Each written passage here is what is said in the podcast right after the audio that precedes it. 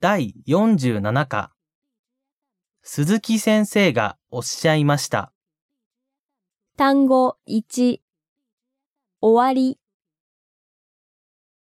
おっしゃる、研究室、戻る、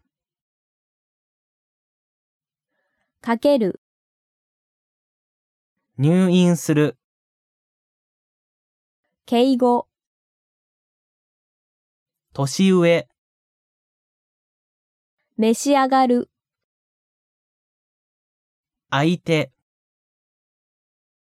いらっしゃる、掲示板、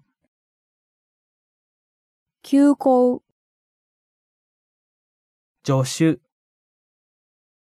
交通、会う、骨折する、おいでになる、見舞い、休養、ほっと、鈴木、単語2なさる、ご覧になる、胸、腹、腰、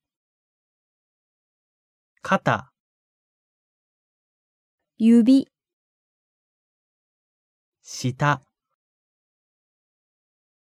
爪、肘、膝、決める、